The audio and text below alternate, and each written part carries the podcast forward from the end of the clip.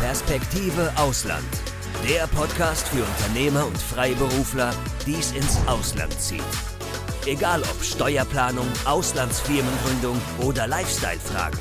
Hier geht's jede Woche zur Sache. Und hier sind deine Gastgeber, Daniel Taborek und Sebastian Sauerborn. Sebastian, wir sprechen ja heute mal über Malta. Vor allem jetzt im Hinblick auf, ich möchte nach Malta umziehen. Wohnsitz Malta. Also ähm, den meisten Deutschen ist ja Mallorca gut bekannt, aber Malta ist vielleicht eher eine Insel, die jetzt weniger bekannt ist, außer vielleicht denjenigen, die äh, gerne Hollywood-Filme sehen und wissen, dass Malta sehr, sehr häufig als Hintergrund für Blockbuster wie Da Vinci Code oder Gladiator oder äh, Game of Thrones diente. Ähm, ist es ja Malta, das ist das, was ich jetzt zum Beispiel weiß, ist ein kleines Archipel im Mittelmeer, war mal eine britische Kolonie, deswegen gibt es auch Englisch noch als Amtssprache wohl neben dem Maltesisch. Ähm, gut ist, dass es seit 2002 Mitglied, also nach einigen Schwierigkeiten wohl dann der EU wurde und ja jetzt das kleinste Land in der Europäischen Union auch ist, nach also Luxemburg sozusagen abgelöst hat. Aber jetzt hört es schon langsam auf bei dem, was ich über äh, Malta weiß. Und deswegen die Frage an dich. Du hast ja schon dort gewohnt.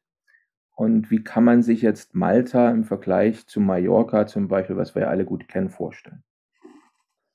Ja, das ist eine sehr gute Frage. Also zunächst mal ähm, ist, ist natürlich Mallorca sehr viel größer als Malta und zwar zehnmal so groß ungefähr wie Malta. Ja? Also Malta ähm, besteht ja auch aus zwei Hauptinseln. Die größte Insel in Malta ist 246 Quadratkilometer groß.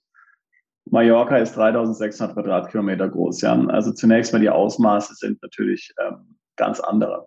Ähm, dann ist natürlich ähm, Mallorca sehr viel lieblicher als Malta. Ja? Mit lieblich meine ich sehr viel sehr, sehr grüner, es gibt mehr Bäume, es ist ähm, äh, sehr, sehr, sehr pittoresk, äh, würde man sagen.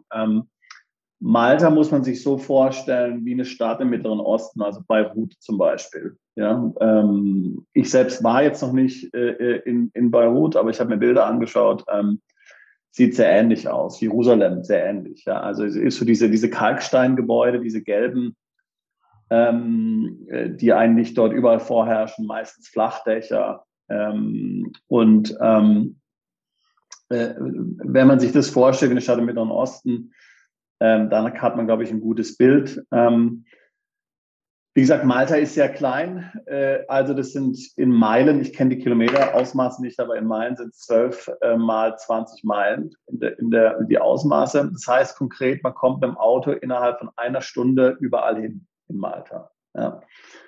Auf dieser kleinen Fläche leben ungefähr 400.000 Menschen und es gibt 800.000 Autos. Ja. Ähm, ähm, also das heißt, ähm, es ist unglaublich dicht besiedelt. Zumindestens, wenn man sich jetzt mal die Gegend anschaut, wo ja die meisten Ausländer leben. Also ich sage jetzt mal St. Julians, Slima, nach Valletta darauf. Ähm, der Rest des Landes, äh, des Landes, wenn man sagen kann, es ist Hinterland. Also ich sage jetzt mal, natürlich jetzt bei so einem kleinen Land ein bisschen ähm, seltsam so zu sprechen ist dann tatsächlich natürlich auch dünner besiedelt. Also die andere Seite, die andere Küstenseite ist recht dünn besiedelt, äh, klar. Aber diese, ähm, der Teil, von dem ich gesprochen habe, St. Julians ähm, und so, ist extrem dicht besiedelt. Also die Leute hängen wirklich ähm, aufeinander. Es ist immer los, es ist immer Lärm, ähm, es ist immer Polizei und so weiter. Ähm, man hat immer Polizeisirenen. Also es ist wirklich äh, unglaublich, unglaublich busy. Es erinnert dann wirklich an so eine, an so eine Stadt, wo so ein, ein Gewusel, ja, wie man das so aus dem Film kennt, ja, im, im, im Mittleren Osten, auch alles chaotisch und so. Es gibt natürlich immer viele Unfälle. Das heißt eigentlich, ähm, Maltesen, wirkliche Maltesen, auch sehr wohlhabende, würden sich jetzt nie, ja, ein teures Auto dort kaufen. Denn ähm, der Asphalt wird durch die Hitze so aufgewärmt und wenn es dann regnet, äh, ist das wie Glatteis. Ja. Ähm, das heißt, ähm, die ganze Haftung geht verloren. Ja. Und man schlittert da rum, da gibt's, die Straßen sind unglaublich eng. Ähm, ist ja eine mittelalterliche Stadt. Ja, also das heißt, da gibt es viele Unfälle, äh, viele Blechstellen und so weiter und so fort. Wie gesagt, die sind ja richtige Fanatiker, was Autos anbelangt, die Maltesen.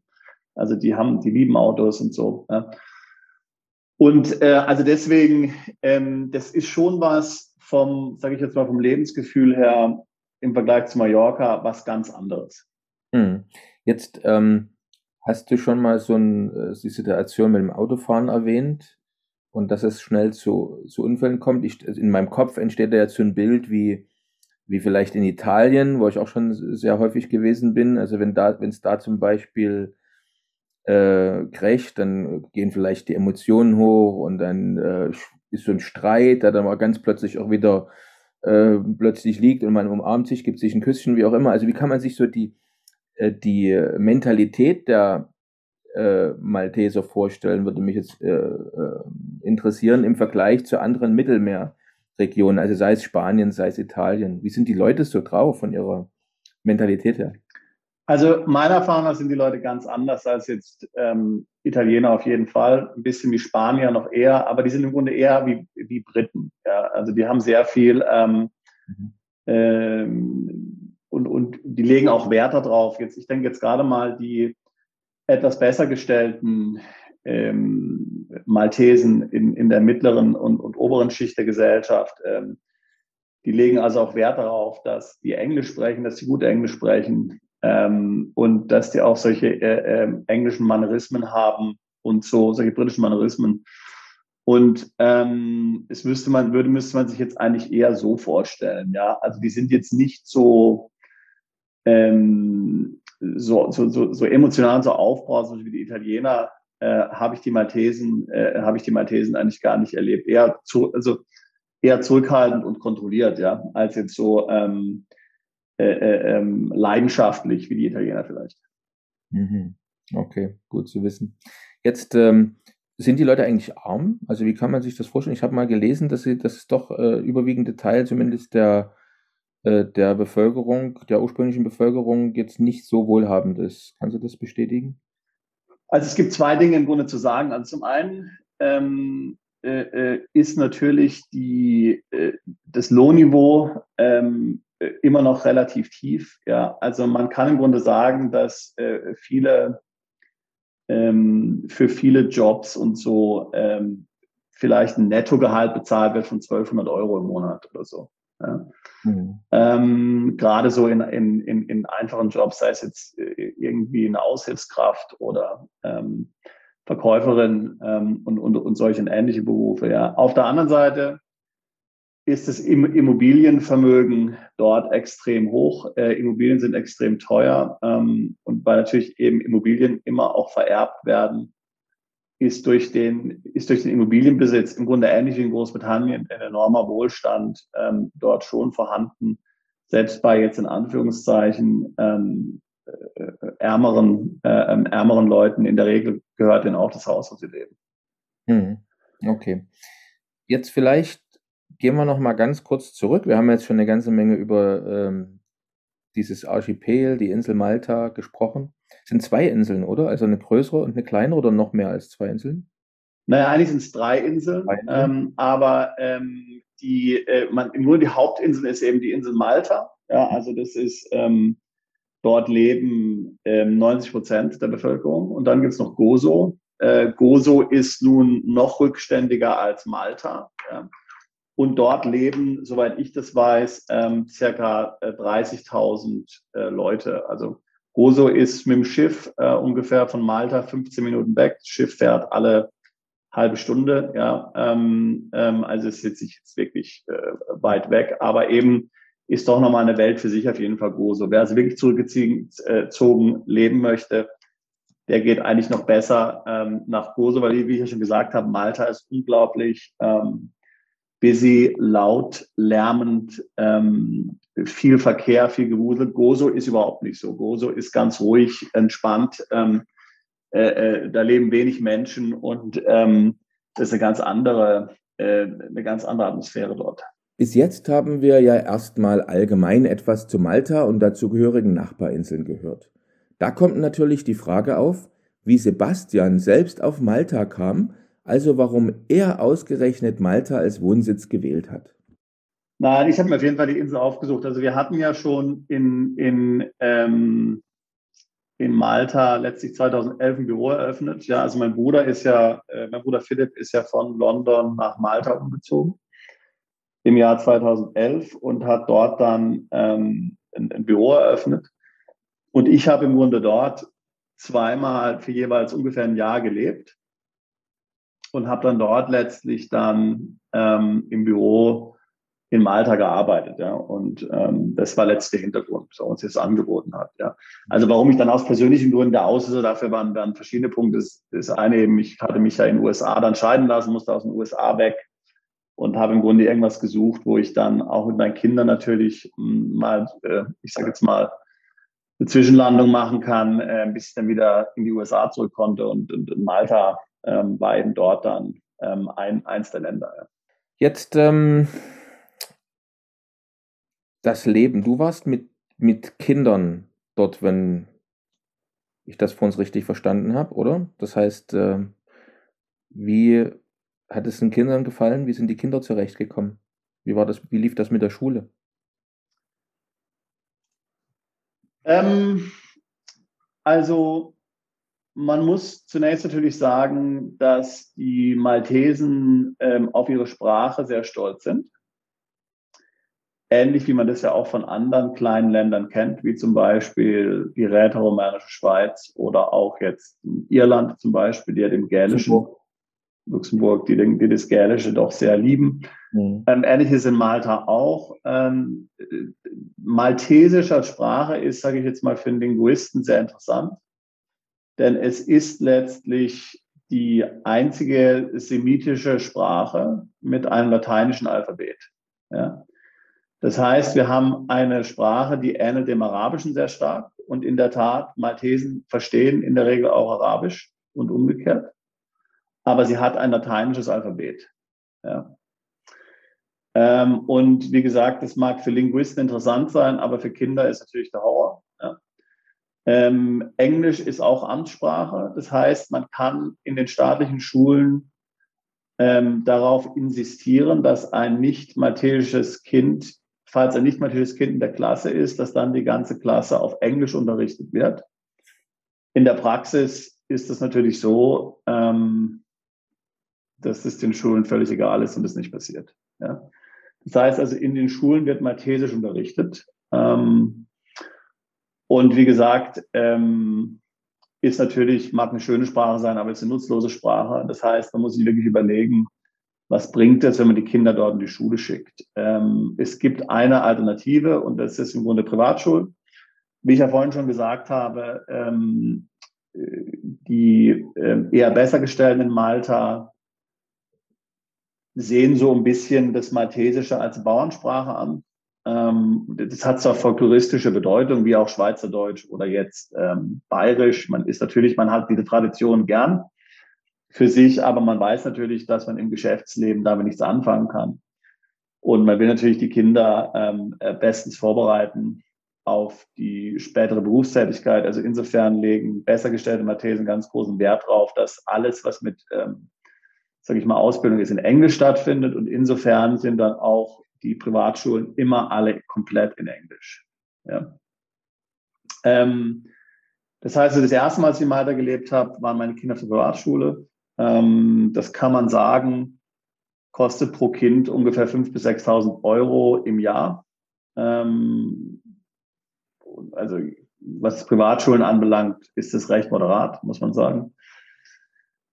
Ähm, als ich das zweite Mal da war, äh, wo ich im Grunde letztlich ja nur, ähm, wo mir klar war, dass ich relativ schnell wieder zurückgehe ähm, in die USA, ähm, habe ich so gemacht, dass ich einen Privatlehrer engagiert habe, der die Kinder unterrichtet zu Hause, nach amerikanischem Lehrplan, äh, was in Malta nicht zulässig ist, weil Homeschooling nicht erlaubt ist. Ähm, aber ich habe es trotzdem gemacht. Ähm, und ähm, war für meine Kinder eine gute Erfahrung. Ja, aber ansonsten, also meine Kinder haben Malta geliebt. Da muss man sich vorstellen, ähm, du lebst direkt am Meer. Äh, du, das ist immer, du kannst immer baden gehen. Es ist immer warm genug letztlich auch.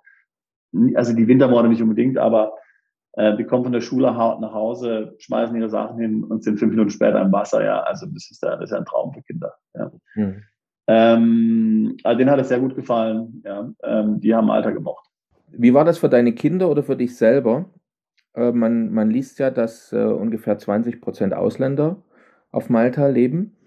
Also hatten, ähm, fühlt man sich willkommen als Ausländer oder wird man übervorteilt von den Einwohnern? Wie war das für euch? Was sind deine Erfahrungen? Genau, also nur um das mal im Verhältnis zu sehen, ähm, 20 Prozent ist natürlich ein sehr hoher Anteil an Ausländern. Das ist ungefähr ähnlich hoch wie in der Schweiz. Ähm, Im Vergleich in Deutschland ähm, ist der Anteil an Ausländern in der Bevölkerung 12 Prozent. Ja, also ist ein sehr hoher Ausländeranteil in Malta. Ähm, ich habe das als sehr positiv empfunden. Es gibt überhaupt kein Problem. Ähm, man muss natürlich auch wissen, dass in der maltesischen Mentalität letztlich ähm, die schon seit Jahrtausenden, nein, Jahrtausenden ist Quatsch, ähm, dass die schon seit Jahrhunderten tatsächlich ja mit Ausländern dort zu tun haben. Ja. Wenn man sich mal anschaut, ähm, war ja Malta für viele, viele hundert Jahre letztlich der Hauptsitz der ähm, Malteser oder Johanniter Ritter, Ritter des Ritterordens. Ähm, und das sind ja alles Ausländer gewesen, Franzosen, Deutsche und so weiter und so fort. Und ähm, die Maltesen, der ganze Reichtum, der ganze Wohlstand der Maltesen zu der Zeit kam durch diese maltesischen Ritter und die haben sehr gerne natürlich sich für die als Dienstleister, Söldner und so weiter dann zur Verfügung gestellt. Ja, also ähm, danach kamen die Briten äh, oder erst die Franzosen, dann die Briten und so weiter und so fort. Äh, und da war es dann das Gleiche. Also ähm, die Maltesen haben da, glaube ich, keine Berührungsängste und die haben auch keine Angst um die eigene Identität. Ähm, denen ist klar, dass das eine wahnsinnig kleine Insel ist und dass sie natürlich im Grunde die Ausländer brauchen, um ihr Einfluss ähm, in, in, der Welt zu haben und natürlich auch, ähm, die haben gar nicht genug Leute, ähm, um die ganzen Arbeitsplätze dort zu besetzen. Ja. Also deswegen ist ein sehr internationales Umfeld. Ähm, es gibt sehr viele Skandinavier da, durch die ganzen Spielcasinos, die ganzen Online-Casinos, sehr viele Deutsche ähm, äh, und, und noch andere Nationalitäten. Ähm, also es ist sehr weltoffen und als Ausländer hat man überhaupt kein Problem im alltäglichen Leben. Es gibt natürlich, sagen wir mal, Diskriminierung gegenüber Ausländern jeglicher Couleur in verschiedenen Dingen. Also zum Beispiel bis vor kurzem Ausländer noch ähm, höhere Buspreise bezahlt. Äh, Ausländer haben sehr lange höhere Elektrizitätspreise bezahlt. Ähm, es ist für Ausländer praktisch unmöglich, auch mit hohem Gehalt und so weiter eine, ähm, eine Finanzierung für eine Immobilie zu bekommen in Malta. Ja. Also die Maltesen äh, schützen da schon ihre eigene Sippe, sage ich jetzt mal, und, und grenzen die auch deutlich ab. Ähm, diese Dinge sind natürlich alle dann kritisiert worden und sanktioniert worden von der EU.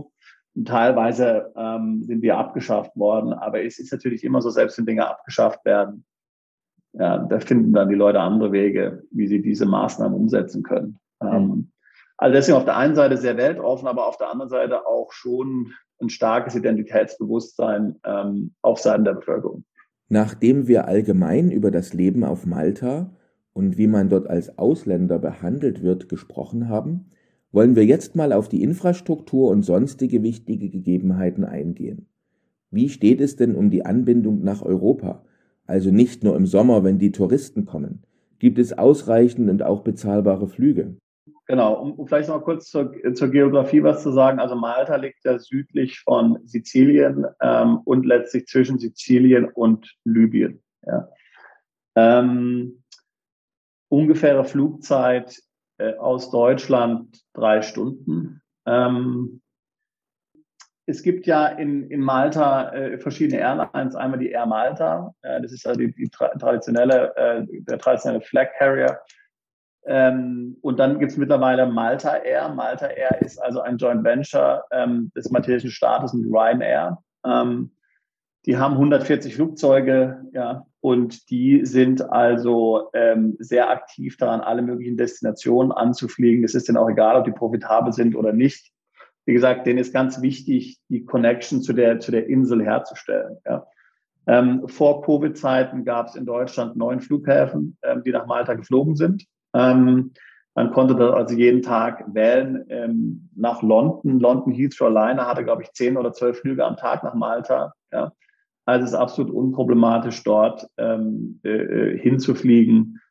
Ähm, die Connection ist absolut einfach und problemlos machbar und auch günstig, die Tickets. Also es ist, ähm, die Anbindung ist sehr gut. Genauso, wenn man jetzt von Infrastruktur spricht, natürlich auch die, es gibt ja dort diese ganzen Online-Casinos, also insofern, die brauchen natürlich rasant schnelle Internetverbindung, das heißt, Internetqualität ist super. Ähm, ähm, das funktioniert also sehr gut für Leute, die in dem, die in dem Online-Bereich arbeiten. Äh, Züge gibt es natürlich auf der Insel nicht. Es wird alles gemacht mit, ähm, mit Bussen oder im eigenen Auto. Die Busse sind modern. Ähm, man kann auch eigentlich, es gibt so, es gibt so äh, ein paar Dienstleister ähnlich wie über. Ich bin sehr viel so, so einem Taxi dann rumgefahren, ja, weil wie gesagt, das kostet dann sowieso nur, weiß das ich, von einem eine Fahrt neun Euro oder so, ja. Also ähm, mhm. war dann alles sehr komfortabel, das so zu machen. Ja. Also ich habe gerade, während du gesprochen hast, mal bei Swoodoo geguckt und in der Tat, äh, es gibt Flüge für 28 Euro ab Berlin ne? nach Malta. Also ist schon interessant, lohnt sich. Ja, jetzt ähm, gibt es ja noch mehr als Fluganbindung. Ähm, Gerade wenn ich jetzt dort wohnen möchte, aber vielleicht übers Internet äh, für mein Business tätig sein will, ähm, brauche ich, brauch ich ein gutes Internet, eine gute Internetanbindung, Telefonanbindung. Gibt es dazu positive oder negative Erfahrungen von deiner Seite? Ja, also wie gesagt, Internetverbindung ist ja gut, ja, weil ähm, es gibt ja diese ganzen Online-Casinos und da ist ja wirklich, wenn du dir vorstellst, du spielst das Online-Roulette, da muss natürlich im, Bruchteil von Sekunden dort ähm, äh, hier, äh, sage ich jetzt mal, Bits und Bytes hin und her geschickt werden. Also das heißt, es ist also absolut äh, ähm, gegeben, ähm, die Internetverbindung, die Internetverbindung ist top. Hm. Okay, ich wohne ja auch zurzeit gerade auf einer Insel und äh, da weiß ich aus eigener Erfahrung, Strom und Wasser ist auch immer mal ein Problem auf einer Insel. Also äh, wir haben auf der Insel, wo ich gerade lebe, äh, jede Woche mindestens ein, zwei, dreimal Stromausfall. Zum Beispiel Wasser ist auf vielen Inseln knapp und ich habe auch gelesen, also die Vereinte, bei den Vereinten Nationen wird Malta übrigens auch als ein Problemkind geführt, was Süßwasser betrifft. Muss man sich da Sorgen machen? Absolut, also das ist ein ganz guter Punkt. Ähm, in der Tat ist es so, dass natürlich Malta ähm, äh, äh, unglaublich trocken ist ja, ähm, und das Wasser, Trinkwasser tatsächlich ein Problem ist. Ähm, das heißt also, die, äh, die haben inzwischen eine Entsalzungsanlage, ähm, die ist auch sehr leistungsstark. Ähm, äh, das heißt, das wird meiner Meinung nach die Zukunft sein, vor allen Dingen, weil ja immer mehr Leute nach Malta ziehen. Ähm, aber auch Strom natürlich ist so eine Sache. Es gibt relativ häufig Stromausfälle, äh, mal kürzer, mal länger. Ähm, also das ist was, was tatsächlich, ähm, womit man leben muss. Ich meine, man kennt ja das ja auch schon aus Großbritannien oder Irland, dass dort über oder Amerika, dass dort überall diese Überlandleitungen liegen, dass durch die Straßen überall Stromkabel gezogen werden, so in Höhe des zweiten Stockwerks. Das ist in Malta ganz genauso. Ja. Also da hat natürlich die Infrastruktur ähm, dann auch gerade ähm, in der Hitze natürlich, äh, wenn der Näher die Klimaanlage anschaltet, ähm, natürlich zu kämpfen, ganz klar. Nachdem wir jetzt wissen, dass Malta gute Voraussetzungen bietet und auch gut erreichbar ist, wollen wir jetzt eine wichtige Frage klären. Für wen ist Malta der ideale Wohnsitz oder Firmensitz? Und wie sieht es mit Nicht-EU-Bürgern aus? Also Interessenten, die keinen EU-Pass haben? Wie wir vorhin schon gesagt hatten, Malta ist natürlich, was die Einreise- und Immigrationsformalitäten anbelangt, extrem einfach. Ja, gerade jetzt für EU-Bürger. Ähm, jeder kann dorthin, jeder kann dorthin ziehen. Ähm, aber in der Tat ist es auch so, ähm, dass die Beantragung von Visa für Nicht-EU-Bürger eigentlich relativ einfach ist. Also ich kann mich an Mandanten erinnern, der war selbst Deutscher, aber seine Lebenspartnerin war ähm, aus Südafrika. Die hat er dann bei seiner Gesellschaft angestellt und die hat relativ problemlos das Visum bekommen. Und wie gesagt, man darf nicht vergessen, das ist dann ein Schengen-Visum. Ja. Das ist also nicht jetzt irgendwas für so eine kleine Insel, sondern das ist im Grunde was, was den ganzen Schengen-Raum dann zugänglich macht. Also es ist relativ hochwertig. Ähm, da gibt es natürlich alle, alle möglichen anderen ähm, äh, Programme ja auch noch, für die Malta zum Teil in die Kritik gekommen ist, dass die eben die Staatsbürgerschaft verkaufen und so weiter und so fort. Da reden wir jetzt mal nicht drüber. Aber wie gesagt, also ähm, zunächst mal für jeden, der jetzt einfach irgendwohin umziehen will in der EU, vielleicht ist es, weil es auch dringend ist, ja, weil man jetzt irgendwie ein Startup gerade plant. Ähm, man muss im Grunde jetzt relativ schnell, ähm, sage ich mal, will man das Weite suchen, ja, ähm, dann ist Malta sicherlich ähm, ein geeigneter Ort. Ähm, und natürlich Malta ist immer dann geeignet, wenn man jetzt ein Unternehmen hat, wo man hier den sehr günstigen Körperschaftssteuersatz von fünf Prozent effektiv tatsächlich auch wirksam nutzen kann. Ja. Ähm, es hat natürlich jetzt keinen Sinn, ähm, äh, wenn ich jetzt eine Immobiliengesellschaft in Deutschland habe, nach Malta letztlich umzuziehen. Also wenigstens aus steuerlicher Sicht. Vielleicht ziehe ich um, weil es mir dort gefällt. Ja. Aber aus steuerlicher Sicht macht es natürlich wenig Sinn oder ein Restaurant in Deutschland betreibe oder irgendwas anderes betreibe, was jetzt stark sage ich jetzt mal, ähm, wo die Wertschöpfung vor Ort stattfindet. Ja, aber wenn ich jetzt irgendwas betreibe, wir haben vorhin schon von Online-Casino gesprochen oder wir haben Mandanten, die sind im Softwareentwicklungsbereich tätig, die bekommen Provisionen aus dem Online-Marketing-Bereich ähm, und all diese Dinge, ja, oder machen natürlich auch Geschäfte in Übersee, nicht in der Europäischen Union. Da ist natürlich Malta sehr gut dafür geeignet. Ja. Ähm, äh, also dort ähm, lässt sich dann doch was die Steuern anbelangt, konkurrenzlos günstig in einem Schengen-Land, in einem EU-Land leben und man bezahlt effektiv fünf Prozent Steuern de facto. Jetzt ähm, hast du ja selber schon zweimal, wie du erzählt hast, in äh, oder auf Malta gelebt, bist dahin gezogen. Äh, wie war das mit dem, mit dem Umzug, mit der, mit der Anmeldung? Ist es schwierig, den Aufenthalt zu beantragen? Muss man da überhaupt viel tun? Braucht man Hilfe? Bekommt man das selber alleine hin? Vielleicht kannst du da über deine Erfahrung uns was erzählen. Genau, gerne. Also grundsätzlich, Malta ist EU-Mitglied, Malta ist Schengen-Mitglied. Ja, das heißt also grundsätzlich mal kann man dort ankommen als EU-Bürger und dort unbeschränkt äh, bleiben und sich aufhalten, solange man möchte. Ähm, wenn man jetzt dort äh, äh, die Sozialleistung nicht in Anspruch nehmen will, das Gesundheitswesen nicht in Anspruch nehmen will, keine Konten dort braucht, ähm, dort keine Firma gründen will, sie nicht anstellen möchte oder sowas, muss man mal per se überhaupt nichts machen. Ja? Natürlich, irgendwann wird man vielleicht eine Steuererklärung einreichen müssen, spätestens dann wird man was machen müssen, aber es gibt jetzt keinen Zwang, ähm, sich dort äh, in irgendeiner Weise zu registrieren, um sich auf der Insel aufhalten zu können. Der Zwang entsteht dann eher durch andere Dinge, eben Steuern, sage ich mal so. Ja. Nichtsdestotrotz ist natürlich so, dass die meisten unserer Mandanten sich dort anmelden, weil die meisten Mandanten eben ähm, eine Firma gründen, den Non-Dom-Status nutzen wollen ähm, und ja auch gegenüber ausländischen Behörden zeigen wollen, dass sie tatsächlich dort leben und äh, tatsächlich dort die steuerlichen Vorzüge in Anspruch nehmen können. Und was ist eine bessere Möglichkeit und ein besserer Beweis, äh, um dies auch gegenüber zum Beispiel mal deutschen Behörden oder am Flughafen oder sonst wo beweisen zu können, als wenn man einen maltesischen Personalausweis hat, ähm, den jetzt also jeder bekommt, der dort in Malta seinen Wohnsitz hat. Ähm, um den maltesischen Personalausweis zu bekommen, äh, sind im Prinzip äh, folgende Voraussetzungen zu erfüllen. Also wenn man dort angestellt ist, ähm, auch bei der eigenen Firma angestellt ist, als Geschäftsführer zum Beispiel in anderer Kapazität, äh, bekommt man diese, bekommt man diese ID-Card. Ähm, wenn man jetzt keine Anstellung hat, keine Firma gründen möchte, kann man auch als sogenannter Self-Sufficient Resident in Malta registriert werden. Das heißt, jemand, der sozusagen ähm, über genügend Vermögen verfügt, um dem Staat nicht auf der Tasche zu liegen. Die Anforderungen dafür sind denkbar großzügig. Man muss als Alleinstehender 14.000 Euro auf dem Konto haben oder als verheiratetes Paar 24.000 Euro. Ja. Äh, wenn man das nachweisen kann, dass man das hat, bekommt man diese Residence Card auch ähm, ohne jetzt hier ähm, äh, eine Beschäftigung in Malta haben zu müssen. Ähm, mhm. Auch wenn man ähm, zum Beispiel über eine Rente oder sowas verfügt, ja. Das heißt, wenn man monatlich also über auch selbst ein geringes Einkommen nur hat, ähm, äh, äh bekommt man diese Karte und braucht dann auch diese, die, die, diese Summe nicht auf dem Konto äh, äh zu haben. Ja? Also einer dieser drei ähm, äh, Fälle für EU-Bürger muss erfüllt sein, nämlich erstens ich sage es nochmal, Anstellung, ja, sozialversicherungspflichtige Anstellung in Malta.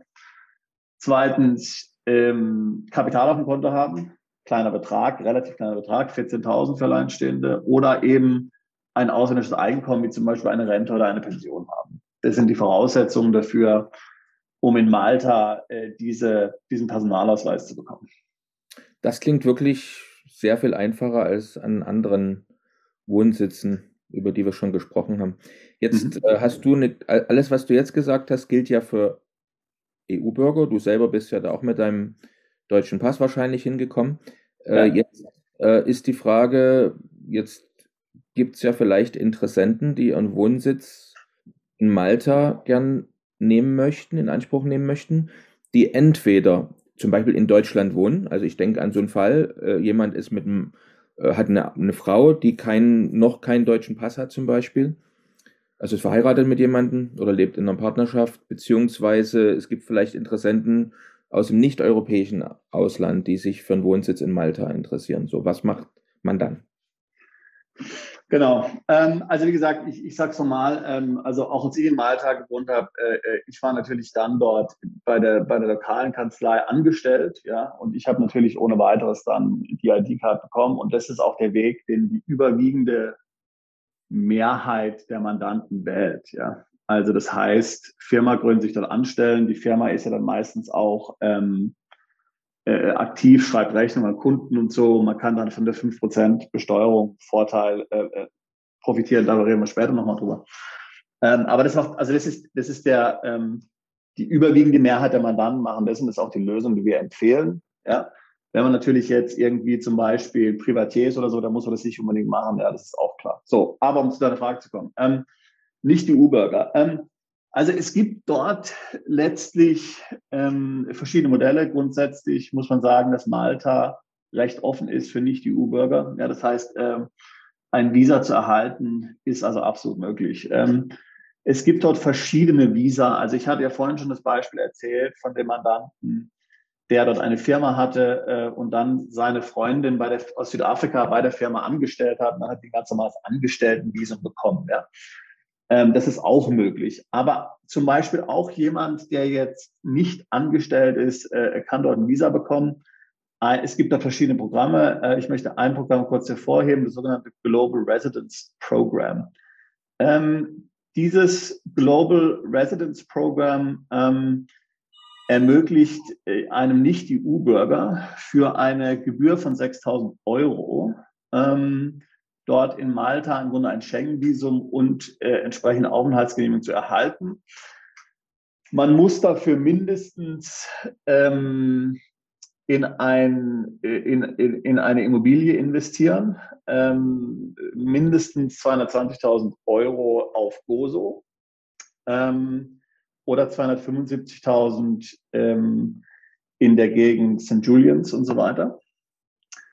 Ähm, oder aber ähm, man kann auch mieten. Dann beträgt die Minimalmiete ca. 10.000 Euro. Ja? Und dann hat man ein Recht äh, auf Im dieses Monat, Visum, wie gesagt. Im Monat oder im Jahr? Nee, nee im Jahr.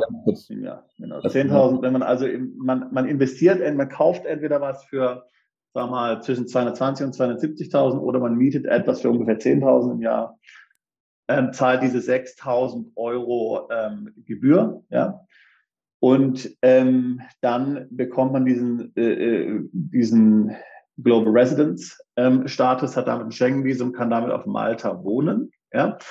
Ähm, dann hat man also den Vorteil, dass man dann im Grunde ähm, eine ähm, Steuer von 15 Prozent bezahlt auf sämtliches Einkommen, ja, was man in Malta ausgibt oder auf ein Matthäus-Konto ausschütten lässt. Ja und alles andere ist steuerfrei. Ja? Allerdings ist die Minimalsteuer, die man bezahlen muss, 15.000 ähm, Euro im Jahr. Ja? Also, ähm, äh, da kann man schon sehen, das lohnt sich jetzt für jemanden, sagen wir mal, der jetzt zum Beispiel, ähm, ich sage jetzt mal, ähm, äh, äh Lebenshaltungs Lebenshaltungskosten hat von einem Jahr, sagen wir mal 100.000, äh, sich da eine schöne Wohnung in Malta mietet, sich also von seinem Auslandseinkommen 100.000 ähm, nach Malta ausschütten lässt, ähm, dann zahlt er darauf 15.000 äh, ähm, Steuern, ja, ähm, 15 Prozent, minimal 15.000 im Jahr. Und ähm, alles, was darüber hinaus im Ausland ist, an Einkommen ist steuerfrei. Ja. Also es lohnt sich demnach also in, insbesondere für Personen, sage ich mal, die jetzt ausländische Dividendeneinkünfte oder Zinseinkünfte oder Kryptoeinkünfte zum Beispiel haben, ja, äh, die davon einen Teil nach Malta überweisen möchten, um dort eben die Lebenshaltungskosten zu finanzieren und der Rest im Ausland, den Rest im Ausland belassen, ähm, äh, die können davon profitieren. Klingt spannend. Hatte ich auch so noch nicht gehört. Also relativ scheint die, also die Einstiegshürde äh, scheint da relativ niedrig zu liegen, wenn man das jetzt vergleicht mit anderen möglichen Wohnsitzstaaten. Ja. ja? Für EU-Bürger ist im Grunde genommen ist es noch besser, denn wie gesagt, die EU-Bürger, ähm, die zahlen nicht diese 15 Prozent Minimalsteuer, ähm, äh, sondern die zahlen ähm, nur 5000 ähm, Minimalsteuer. Ja. Hm. Klingt interessant. Jetzt, ähm, ja, dann eine Frage ergibt sich aber trotzdem, also wenn das jetzt jemand macht, weil es könnte ja sein, jemand interessiert sich dafür, Malta sozusagen als Eintrittstor für ein EU, äh, also sagen wir für ein Visum oder einen Aufenthalt im Schengen-Raum zu benutzen.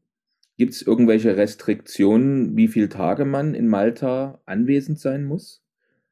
Um, sagen wir mal, diesen, diesen Wohnsitz von Malta oder diese, ja, diese Residenz dort zu bekommen? Und wie wird das kontrolliert? Wird das überwacht? Ähm, also grundsätzlich sagt natürlich, ähm, sagt natürlich dieser Status aus, dass man dann ähm, hier seinen Erstwohnsitz und seinen Hauptwohnsitz in Malta hat.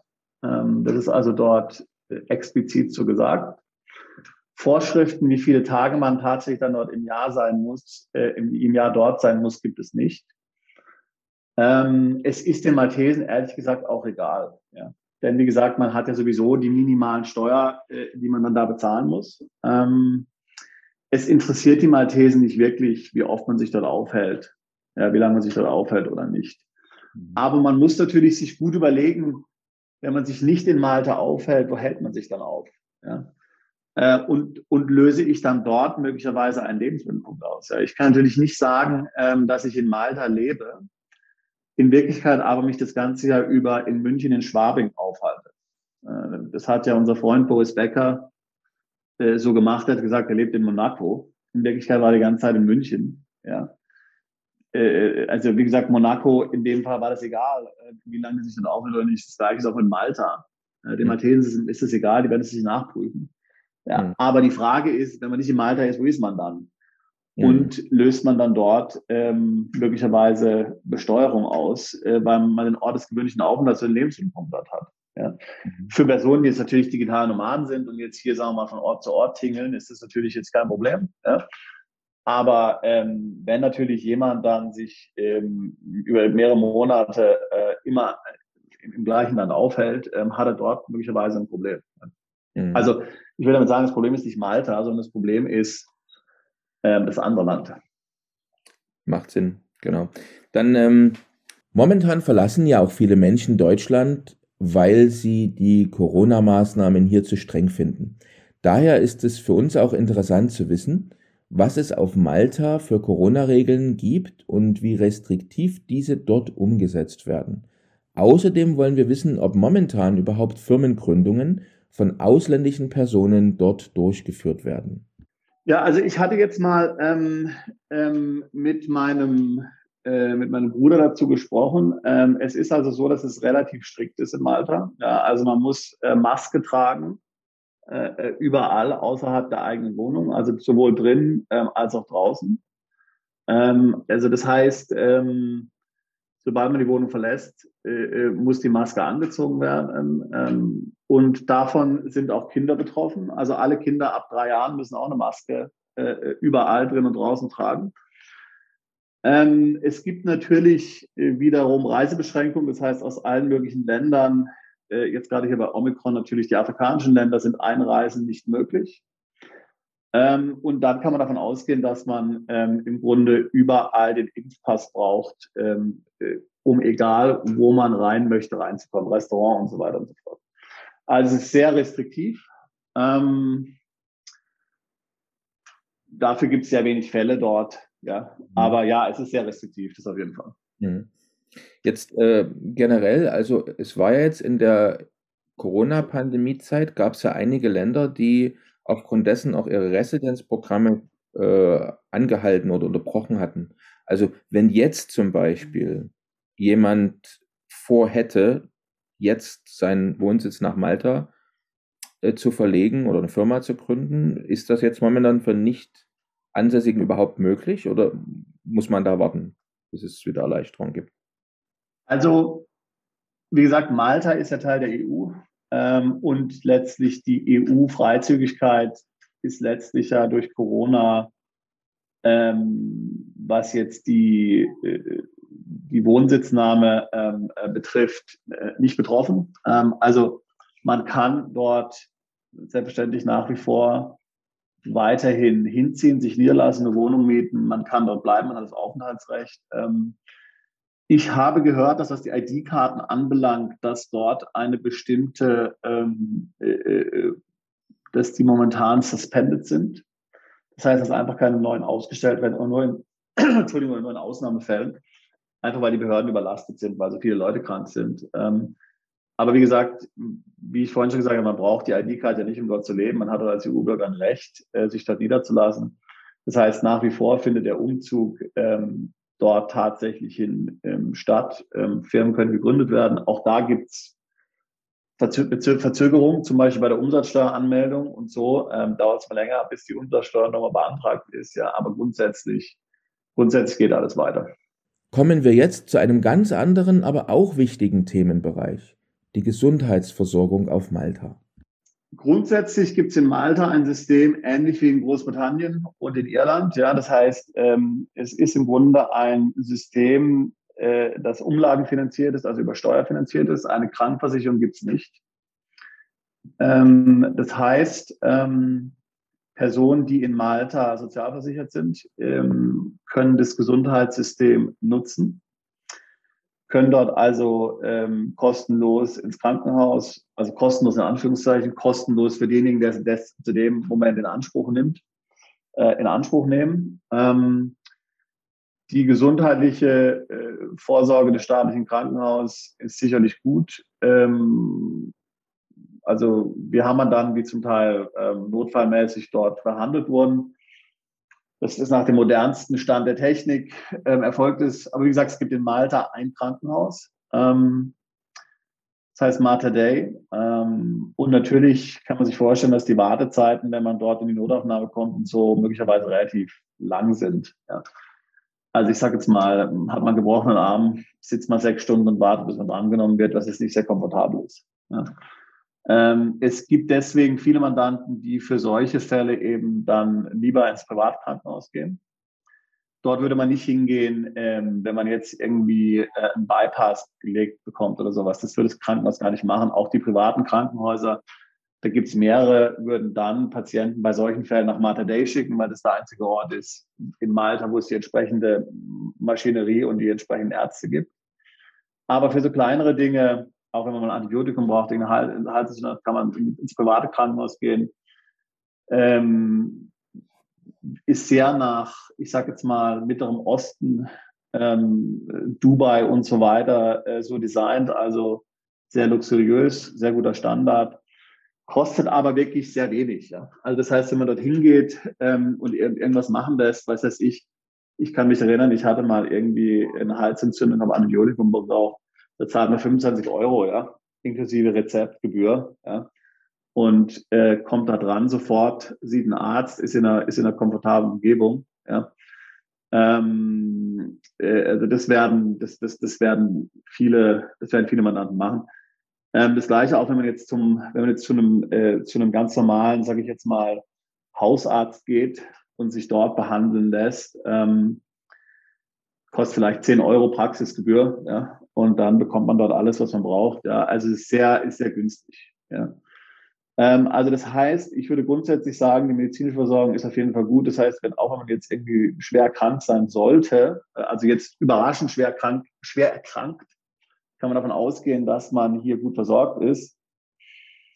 Mir ist natürlich klar, dass manchmal Mandanten bestimmte chronische Erkrankungen haben und dort ihre, ihre Ärzte haben und so, ähm, wo sie dann lieber hingehen. Das, das muss dann jeder selbst entscheiden und er muss sicherlich auch prüfen in Malta, ob er dort einen Arzt des Vertrauens findet, ja, äh, weil es ja doch ein sehr persönlicher Bereich ist. Ähm, aber grundsätzlich ist die Versorgung gegeben. Zahnärzte genau das Gleiche, also Zahnbehandlung sehr günstig, ja, äh, in Malta irgendwie ähm, jetzt dort ein, ein, ein, zu bohren, Plombe vielleicht zu machen, 30 Euro oder sowas, ja, beim Arzt. Also ist es nicht, es ist, es ist wirklich sehr erschwinglich.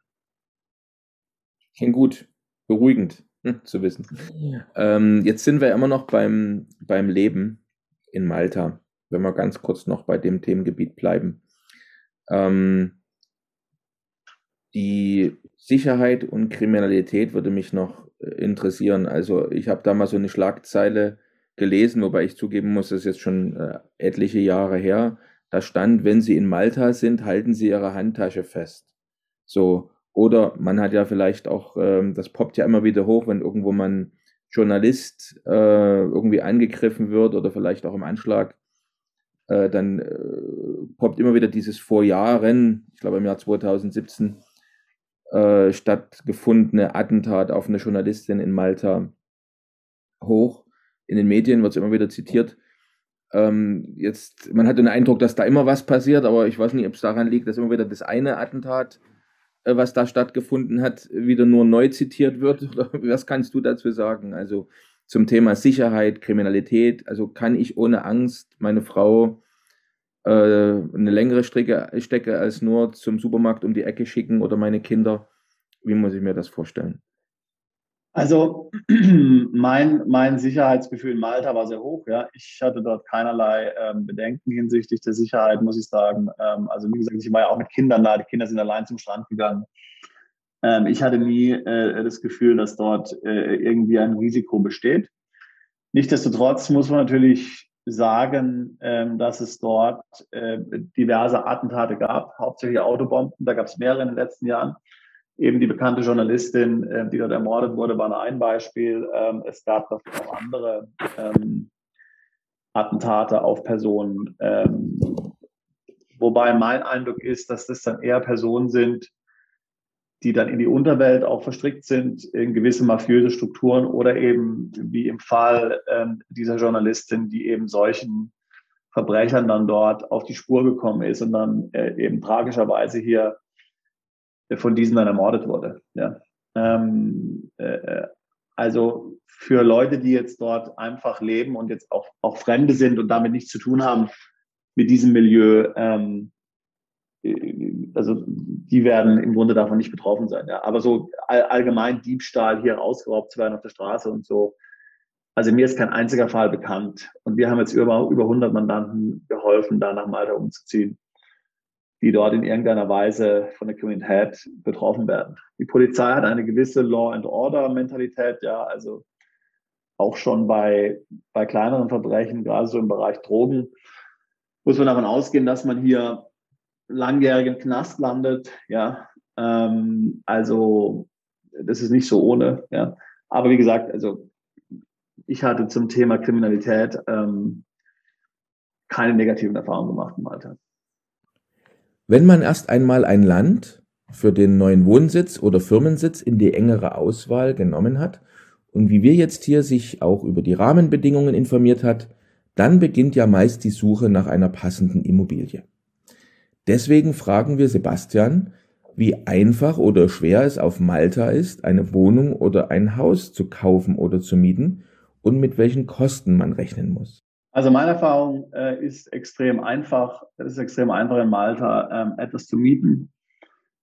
Ähm, also es gibt dort anders als in anderen Ländern, äh, wo dann alle möglichen Background-Checks gemacht werden, wo die Bonität geprüft wird und man zu irgendwelchen Credit Rating Agencies dann gehen muss und wo der Arbeitgeber befragt wird, macht diese Referenzen. Das gibt's alles in Malta nicht.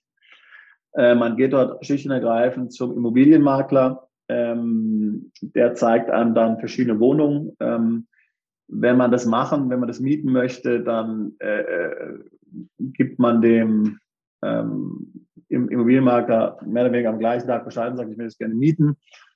ähm, ich, ich, biete diese Miete an. Also manchmal ist es die gleiche Miete, manchmal ist, manchmal ist die geforderte Miete, manchmal weniger, manchmal ein bisschen mehr. Und wenn der Vermieter akzeptiert, äh, äh, dann bezahlt man ähm, einen Monat ähm, Kaution, ähm, einen Monat Miete und äh, eine halbe Monatsmiete Maklerprovision. Ähm, und das war's, Vertrag wird unterschrieben und man hat die Wohnung. Ähm, das ist also sehr einfach, ähm, das ist sehr, sehr dynamisch, da wird sehr viel gemietet in Malta. Wie gesagt, wir hatten ja gesagt, dass Kaufen sehr schwierig ist, gerade für, für Ausländer. Also es ist sehr stark durch Mietverhältnisse geprägt und ähm, die, äh, die Mieter, die Vermieter haben natürlich äh, zum Teil auch ausländische Mieter sehr gern, gerade jene, die halt dort Unternehmer sind, weil sie wissen, dass sie gut verdienen und entsprechend dann auch ähm, hier eine entsprechende Miete bezahlen können. Ähm, man muss natürlich wissen in Malta, dass man, wenn man einen gewissen Standard erwartet, da sind die Mieten auch entsprechend. Also ich würde sagen, jemand, der jetzt irgendwie so eine Drei-Zimmer-Wohnung sucht, in, in einer einigermaßen ansprechenden Lage, so die, nach, die auch einem westlichen Standard genügt, der würde ich mal ungefähr 2000 Euro ansetzen. Ja. Ähm, ich hatte in Malta, ähm, als ich das erste Mal dort gewohnt habe, in Porto Maso gewohnt. Porto Maso ist so eigentlich die erste, ähm, ich sage mal, ähm, ist, ist so eine Anlage, die ist am Hilton Hotel äh, beim Spielcasino dort in St. Julians. Das ist eigentlich so die erste Luxuswohnanlage, die es in Malta gab. Ähm, da wird immer noch weiter, weitere Wohnungen gebaut. Mittlerweile gibt es auch andere, modernere Anlagen. Porto Maso kostet natürlich die Miete gleich mindestens 4.000 Euro und geht dann hoch bis 10.000, je nach Größe der Wohnung. Ähm, ähm, das würde aber dann eher schon in den Luxusbereich gehören. Also das ist also möglich, wenn man das möchte. Ja. Ähm, ich hatte das zweite Mal in Malta gewohnt, da hatte ich also eine, eine Doppelhaushälfte gemietet in St. Julians. Ähm, die hat 2000 Euro gekostet, das waren drei Zimmer. Ähm, das war, das war auch äh, ähm, anständig, äh, hat mir gut gefallen. Aber also das würde ich schon erwarten. Ja. Ähm, also weniger als das ähm, wird dann nicht ausreichen, um irgendwas ansprechen, also um, um irgendwas zu finden. Es gibt natürlich viele Wohnungen, ähm, die kosten 1000 oder die kosten 800 Euro, aber meine Erfahrung ist, dass die jetzt ähm, äh, Leuten, die einen westlichen Standard haben und ein bisschen was, ähm, sagen wir mal, hohe Anforderungen haben und so, dass es denen nicht genügt. Auch ein wichtiges Entscheidungskriterium für die Auswahl eines Landes als Wohnsitz oder Firmensitz ist natürlich immer auch die steuerliche Situation. Obwohl wir das ja bereits kurz angesprochen hatten, wollen wir jetzt dieses Thema doch noch weiter vertiefen. Genau, also man muss ja wissen, dass letztlich Malta unter ähm, äh, äh britischer Herrschaft war äh, bis in die 50er Jahre und entsprechend deswegen auch viel natürlich von Großbritannien übernommen hat. Das Steuersystem, auch die Rechtsformen sind die gleichen in Großbritannien, Limited, PLC und so. Die Begriffe sind die gleichen. Ähm, ähm, und, und viele Elemente des Unternehmensrechts sind nach wie vor gleich oder ähnlich wie in Großbritannien. Ja. Ähm, und da, dadurch ist natürlich auch dann der sogenannte Non-Dom-Status von Malta übernommen worden. Non-Dom-Status bedeutet letztlich, dass Ausländer, die in Malta leben, auf Auslandseinkünfte keine Steuern bezahlen beziehungsweise nur auf die Auslandseinkünfte Steuern bezahlen, die in Malta verbraucht oder auf ein maltesisches Konto ausbezahlt werden. Also machen wir ein konkretes Beispiel. Ähm, ich habe ein Depot ähm, und in diesem Depot ähm, habe ich verschiedene Aktien drin. Und äh, äh ich veräußere, weiß weiß ich, einmal im Jahr ein gewisses Aktienpaket, was ich mir dann anschaue und ähm, ich erziele damit normalerweise einen Veräußerungserlös, sage ich jetzt mal, im Jahr von 250.000 Euro. Diese 250.000 Euro sind dann in Malta komplett steuerfrei. Ähm, allerdings darf ich sie nicht auf ein maltesisches Konto überweisen und darf davon in Malta natürlich auch keine Miete bezahlen. Ich darf da keine Kreditkarten nutzen, äh, die letztlich von diesen Auslandserträgen bezahlt werden. In Malta ähm, sämtliche Ausgaben, die ich in Malta von diesem Geld mache, oder wenn ich jetzt sage, ich überweise mir jetzt davon 100.000 mein maltesisches Konto, äh, damit ich da Miete und so weiter bezahlen kann, dieser Teil ist dann in Malta ganz normal zu versteuern nach maltesischen Einkommensteuersätzen. Aber was im Ausland verdient wird und was im Ausland bleibt, ähm, das ist in Malta steuerfrei. So, das ist natürlich jetzt in, in Kombination mit einer maltesischen Gesellschaft besonders interessant. Also mal angenommen, ein Unternehmer erbringt jetzt IT-Dienstleistungen, ähm, zieht nach Malta um, gründet dort eine Gesellschaft. Die maltesische Gesellschaft hat Kunden in Deutschland, Österreich, Schweiz, Frankreich, Italien, Großbritannien und so weiter und so fort. Ähm, erwirtschaftet einen Umsatz ähm, von, sagen wir mal, ähm, 1,5 Millionen, macht eine Million Gewinn. Dann wird eben diese eine Million Gewinn in Malta dann besteuert mit dem effektiven Körpersteuersatz von 5 Prozent. Ähm, da bleiben also 995.000 übrig. In Malta hat man dann eine Holdingstruktur. Es gibt eine Holding im Ausland. Die 995.000 fließen an die Holding im Ausland und von dort an mich ähm, als Einzelgesellschafter, ähm, beziehungsweise auf das Konto des Unternehmers in unserem Beispiel. Und dieser Betrag ist dann komplett steuerfrei in Malta. Da ist dann also keine weitere Steuer drauf zu bezahlen. Ähm, aber wie gesagt, äh, wenn ich jetzt natürlich dann Ausgaben habe in Malta und davon etwas nach Malta überweise, ja, muss ich natürlich dann diesen Betrag, der dorthin überwiesen wurde oder in Malta verbraucht wurde, dann ganz normal versteuert, weil zu den üblichen Einkommensteuer setzen. Wenn man das vermeiden möchte, dann muss man halt dann in Malta vom Ersparten leben äh, was man mitgebracht hat nach Malta aus dem Ausland. Das geht natürlich auch, dann muss man natürlich keine Steuern bezahlen. Also was man natürlich beim Umzug bereits an Erspartem zu Hause auf dem Konto liegen hat, muss man natürlich nicht nochmal versteuern, wenn man es in Malta ausgibt. Es geht also tatsächlich nur um Einkünfte. Ja. Also und das würde ich gerne nochmal, ich nochmal äh, ganz konkret befragen. Also wenn ich jetzt zum Beispiel meinen Wohnsitz nach Malta ver verlege, äh, dann ist die erste Summe, die ich mitbringe, sozusagen, die ich dann vor dem Umzug einzahle, die ist nicht zu versteuern. So, also ab einem bestimmten Stichtag, wenn dann sozusagen meine Residenz beginnt und ich neue Einkünfte habe, da gilt dann das Steuer, äh, steuerliche Recht am Wohnsitz. Ist das richtig? Also es ist natürlich, es ist ein guter Punkt. Also es ist, ist ein guter Punkt, ja. Also ähm,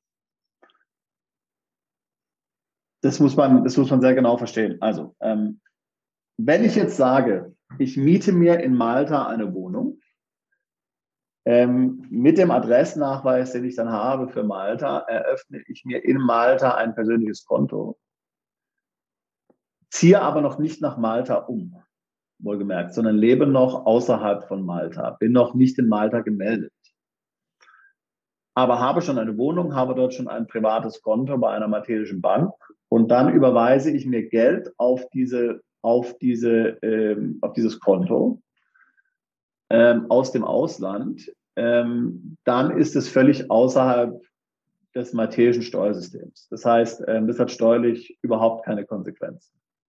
Ja.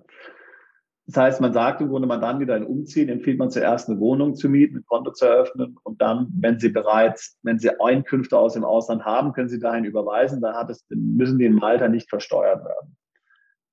Auch nach dem Umzug kann ich natürlich Geld nach Malta steuerfrei überweisen, was ich vor dem Umzug bereits auf dem Sparkonto im Ausland hatte. Sage ich jetzt mal, stark mal Sparkonto, so ganz, ganz ähm, salopp. Also mal angenommen, ich ziehe von Deutschland nach Malta um. Zum Zeitpunkt des Umzuges habe ich ein Festgeldkonto in Deutschland. Da ist eine Million drauf. Dann kann ich auch nach dem Umzug nach Malta von der eine Million so viel nach Malta überweisen, wie ich möchte. Denn dieses Geld auf dem Festgeldkonto ist ja schon versteuert in Deutschland. Ja, also das heißt, Barvermögen, was ich vor dem Umzug habe, kann ich jederzeit auch nach dem Umzug nach Malta versteuern. Es geht nur darum, um neue Einkünfte, diese dann nicht mehr nach Malta zu überweisen, ohne dass das steuerliche Implikationen möglicherweise hat. Ja, da werden wahrscheinlich jetzt bei einigen Zuschauern und äh, Zuhörern trotzdem noch einige Fragen aufpoppen, die mir jetzt auch gerade aufkamen, aber ich denke, das ist dann eher mein Thema vielleicht im Beratungsgespräch. Also ich genau. erwähne jetzt nur eine Frage. Zum Beispiel nehmen wir mal an, ich hatte eine Immobilie vorher, mhm. die hat einen Wert von einer Million. Die gehört mir ja dann auch schon, oder? Und jetzt, während ich in Malta wohne, entscheide ich mich, die zu verkaufen.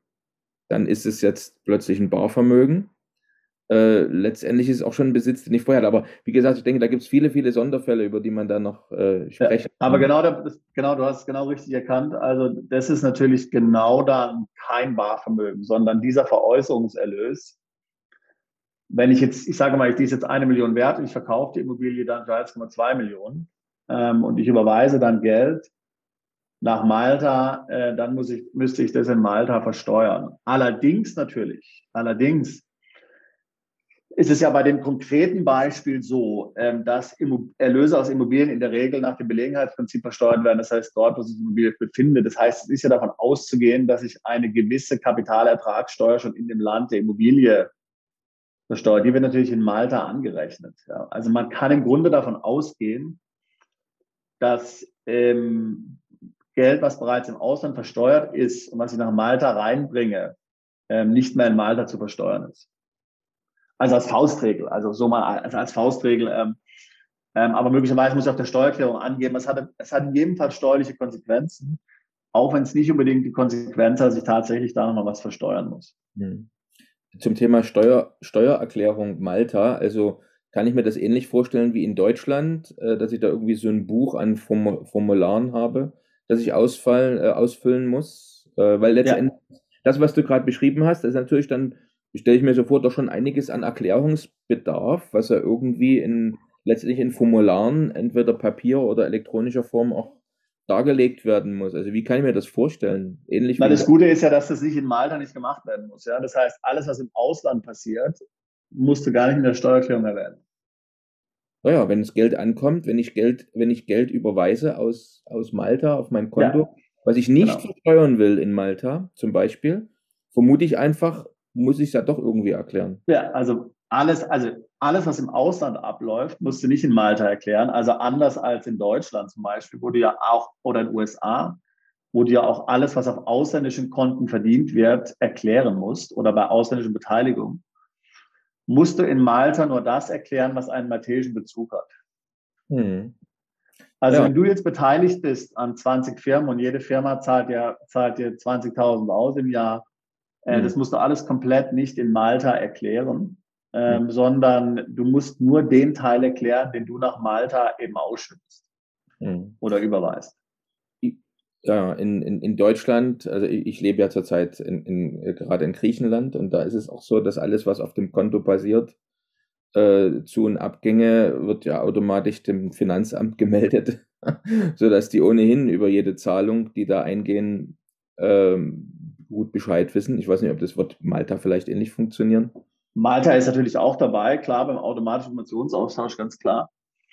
Aber wie gesagt, das interessiert die ja nicht. Aber wie gesagt, wenn das deine Auslandseinkünfte sind, ähm, dann sind die sowieso steuerfrei für dich. Ähm, das heißt, wie gesagt, auf der Steuererklärung, und das ist auch der, das Gute am, am maltesischen Non-Dom-Status, anders als zum Beispiel beim ähm, britischen oder beim irischen Non-Dom-Status.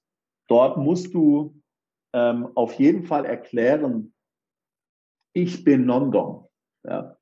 Auch wenn du dann dort nicht erklären musst, was du im Ausland verdienst, aber der Staat weiß zumindest, dass der irgendwas im Ausland ist. Mhm. Wenn du in Malta wohnst, in Malta angestellt bist bei deiner eigenen Firma und in Malta nur dieses Gehalt letztlich verwendest, ja, was du von der Firma bekommst. Also das heißt, mal angenommen, deine Firma bezahlt dir 5000 Euro Gehalt, davon zahlst du deine Miete, deine Lebenshaltungskosten, viel Shopping kannst du in Malta eh nicht machen, da gibt's eh nichts, gibt's eh nichts zum Shoppen, gute Restaurants gibt's auch nicht, äh, da kannst du also nicht viel Geld ausgeben. Das heißt, die 5000 Euro reichen dir aus, ja. Und alles, was im Ausland passiert, lässt du komplett im Ausland, ja. Dann weiß der Staat nicht, dass du da überhaupt irgendwas im Ausland hast in Malta. Während du in der gleichen Situation in Irland und UK zum Beispiel immer angeben musst, ähm, ich bin Non-Dom, ja, auch wenn du dann auch dort keine weiteren Details letztlich dann dem Finanzamt übermitteln musst, ähm, die keinen Bezug haben äh, zum Wohnsitzstaat. Ähm, aber das ist schon gut in Malta. Ja? Das heißt, du kannst da komplett unter dem Behördenradar fliegen. Da stellt sich jetzt natürlich vielleicht für einige die Frage, die besonders aktiv mit Kryptowährung sind. Also du hast ja jetzt viel darüber berichtet, ähm, wie das so ist, wenn ich also zum Beispiel Auslandsvermögen habe oder ich habe vorher schon Vermögen gehabt, bevor ich meinen Wohnsitz verlagert habe, also wie das so spielt, wenn ich dann Geld mitbringe, vielleicht vorher oder eben auch später darauf Zugriff haben möchte.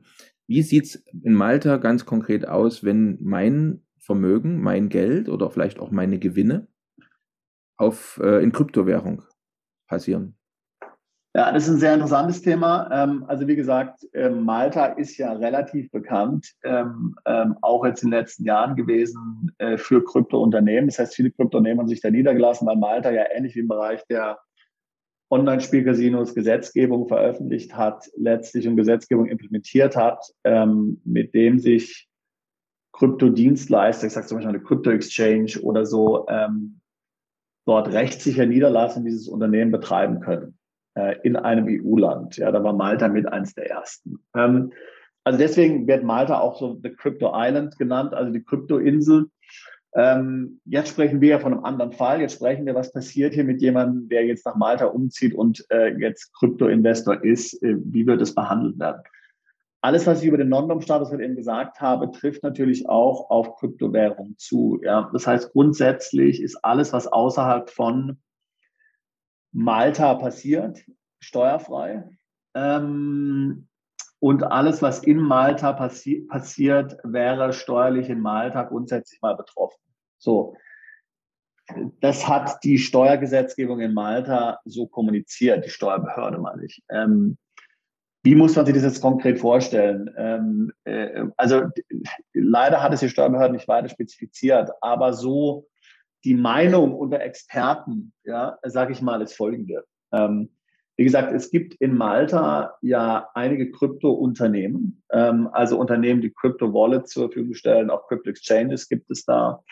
Wenn ich jetzt als in Malta lebende Person ein solches Unternehmen in Malta nutze, um hier meine, meine Coins und so weiter zu verwalten, zu halten, zu wechseln, dann muss ich davon ausgehen, dass das in Malta möglicherweise steuerliche Konsequenzen hat. Und der Äquivalent, das Äquivalent ist zu dem maltesischen Konto. Wenn das alles aber komplett außerhalb von Malta passiert, sagen wir mal zum Beispiel über die Crypto Exchange äh, von unserem Freund in der Schweiz, ähm, und dann äh, die Erlöse bei möglichen Wechseln dann auf ein ausländisches Konto fließen, dann ist es komplett in Malta ähm, steuerlich nicht betroffen. Äh, und wie gesagt, wenn es in Malta passiert, einen Bezug zu Malta hat, wäre dann eben die maltesische Kapitalertragssteuer zu bezahlen auf Erlöse von Verkäufen von Krypto. Okay, vielen Dank. Hast du auch noch an dieses Thema Licht gebracht? Also schon interessant, dass man äh, sich auch mit dem, mit dem Fakt auseinandersetzen muss in einigen Wohnsitzländern. Was passiert, wenn der Anbieter meiner Wallet äh, im gleichen Land ist, oder? Also, dass es vielleicht auch Unterschiede hat, ob, die, ob der Wallet-Anbieter jetzt hier ähm, seine, seinen Firmensitz hat oder im anderen Land. Ne? Genau. Also für, wer, für, für die Personen, die in Malta wohnen und die, die, die Erträge aus Krypto steuerfrei vereinnahmen wollen, dem müsste man also in jedem Fall raten, ähm, alles komplett außerhalb von Malta zu organisieren. An der Stelle jetzt vielleicht mal ein Wort an unsere Zuschauer und Zuhörer. Weil man merkt ja schon, wenn man anfängt, über das Thema zu sprechen, dass da eine Frage nach der anderen vielleicht im Kopf entsteht. Ähm, also bitte ein Abo am besten dalassen, weil wir werden natürlich immer wieder äh, weitere Details auch zu anderen Wohnsitzstaaten hier erklären und besprechen. Also jetzt wäre ein guter Moment, vor allem wenn vielleicht Fragen entstehen, lasst ein Abo da, äh, klickt auf die Glocke oder auf den Daumen nach oben damit ihr regelmäßig auch weiterhin äh, wichtige News und Informationen zu verschiedenen Wohnsitzstaaten auch hier mit hören oder sehen könnt. Ja, also vielen Dank für die guten Erklärungen, Sebastian.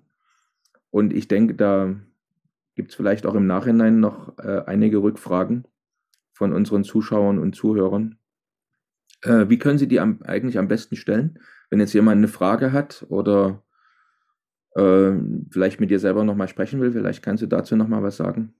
Also so generelle allgemeine Fragen ähm, beantworten wir oft in den Kommentaren, eigentlich auch zu dem Video. Also wenn jemand irgendeine allgemeine Frage hat, die jetzt nicht eine persönliche Person ähm, tatsächlich eine persönliche Situation zu sehr berührt, äh, dann kann man die allgemein beantworten. Ansonsten ist das Beste tatsächlich immer ein Beratungsgespräch zu buchen, denn ähm, die Rechtslage und die Steuergesetzgebung ist mal das eine, aber wie sich die dann konkret auf den persönlichen Fall doch dann auswirkt und dort angewandt wird am besten, das ist dann meistens eigentlich eine Sache fürs Beratungsgespräch, also einfach über unsere Webseite ähm, äh, dann Beratungsgespräch buchen, wohnsitzausland.com, dort nach Malta klicken. Ähm, äh, oder auch Auslandsunternehmen, da, da, kann man dann direkt die Beratung buchen. Aber wir werden sicherlich auch zum Malta noch weitere Folgen machen, denke ich. Äh, da wird es dann noch genügend Beratungsbedarf ähm, äh, geben und auch da gibt es immer natürlich viel Gesprächsstoff. Ähm, weil ja da doch einiges passiert. Bis zur nächsten Folge von Perspektive Ausland, der Podcast für alle Unternehmer, die es ins Ausland zieht. Übrigens, wenn ihr keins unserer interessanten Videos mehr verpassen wollt, dann klickt doch jetzt gleich auf den Abonnieren-Button und auf die Glocke. Auch über Kommentare, Fragen oder einen Daumen hoch freuen wir uns sehr.